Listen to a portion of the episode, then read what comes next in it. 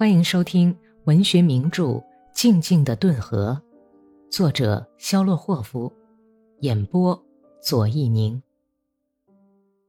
第一百九十二集，奥利加·尼古拉耶夫娜用那种只有女人独具的敏感，体会到利斯特尼茨基的苦闷。她本来就很矜持，现在对利斯特尼茨基的态度就更加矜持了。有一天傍晚。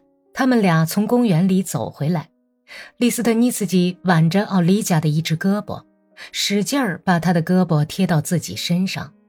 这时，奥利加警觉起来：“ 您为什么这样看我呀？”他笑着问。利斯特尼茨基察觉他的低沉的声调里有一种轻浮的挑逗意味，这样一来，他才敢用几行颓废的诗句冒险跟他调情一番。他低下头去，含笑低吟道：“我伫立在家人眼前，凝视着黑色的面纱。我看到了迷人的河岸和迷人的原野烟花。”奥利加轻轻地抽回自己的胳膊，用快活的声调说：“叶夫盖尼·尼古拉耶维奇，我相当的明白，我不会看不出您对待我的态度。您不觉得害羞吗？”您且住，且住。我想象的您与真正的您，嗯，有些不同。好了，让我们抛开这一切吧，否则就有点不像话，不正直了。这一类的风流韵事，我可是个不很高明的对象。您想跟我调情是吧？好了，愿您继续保持我们的友谊，可不要再做蠢事。要知道。我并不是什么美丽陌生的女郎，明白了吗？说定了，请把您的手递给我。李斯特尼茨基优雅的做愤慨状，但他未能把这个角色演到底，最后也跟着奥利加哈哈大笑起来。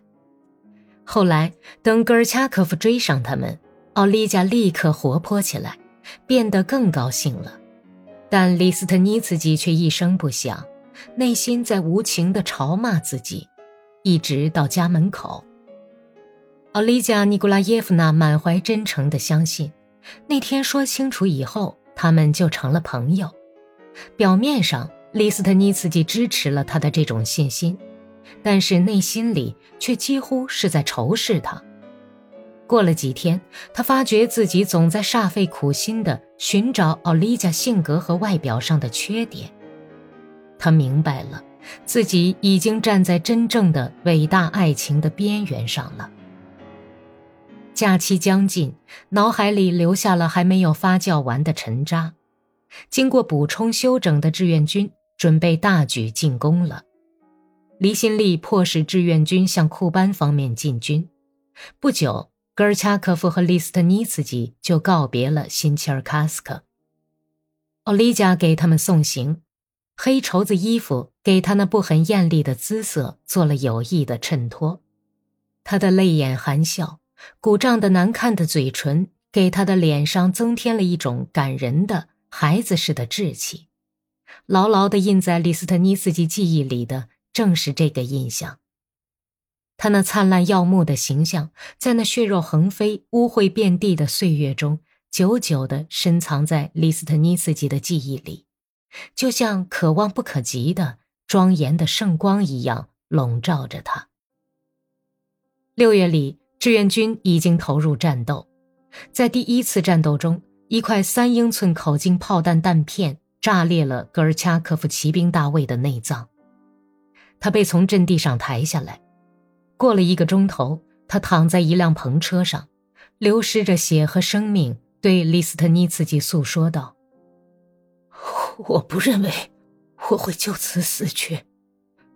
马上就要给我动手术，据说没有麻药，不值得去死。你以为如何？但是咱们以防万一，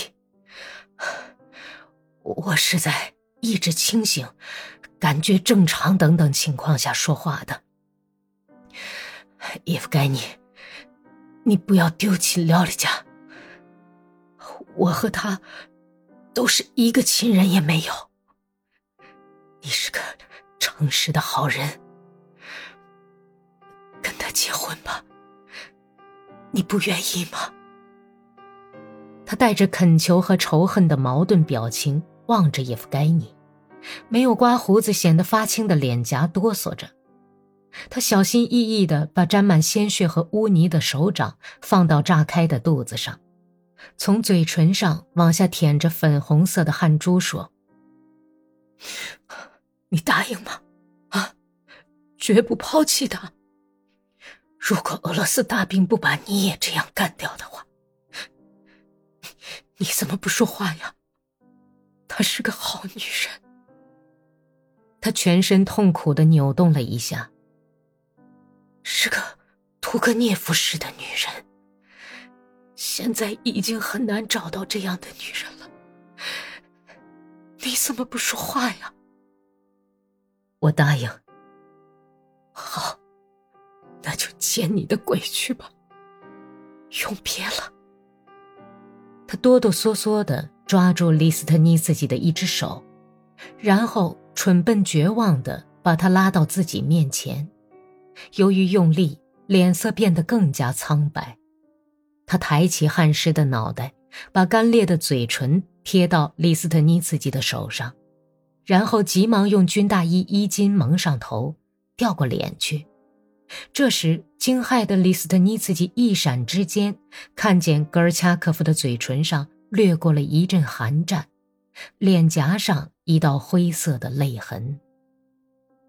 过了两天。戈尔恰科夫死了，又过了一天，左手和大腿受了重伤的李斯特尼茨基被送往基霍利茨克。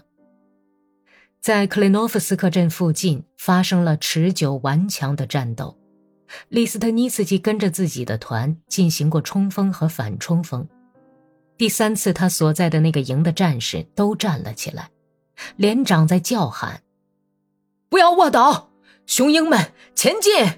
为了科尔尼洛夫的事业前进，在连长的喊声推动下，利斯特尼斯基迈着沉重的脚步跑过还没有收割的麦地，左手拿着一把工兵用的铁锹举到脑袋顶上当盾牌，右手拿着步枪。有一次，一颗子弹咔嚓一声擦过铁锹的斜面飞了过去，利斯特尼斯基把手里的铁锹柄端正，喜不自胜，逃脱了。可是后来，迅猛短促的一击把他的手打到一旁去，铁锹失落了。火头上，在头部没有任何掩护的情况下，他又往前跑了十来杀绳。他试着把步枪斜端起来，但是一只胳膊已经不听使唤，疼痛就像融化的铅一样沉重地灌进了每个骨节。他躺到田笼里，有好几次忍不住大叫起来。躺在那里，一颗子弹又打在他的大腿上，于是他缓慢痛苦的失去了知觉。本集播讲完毕，感谢收听。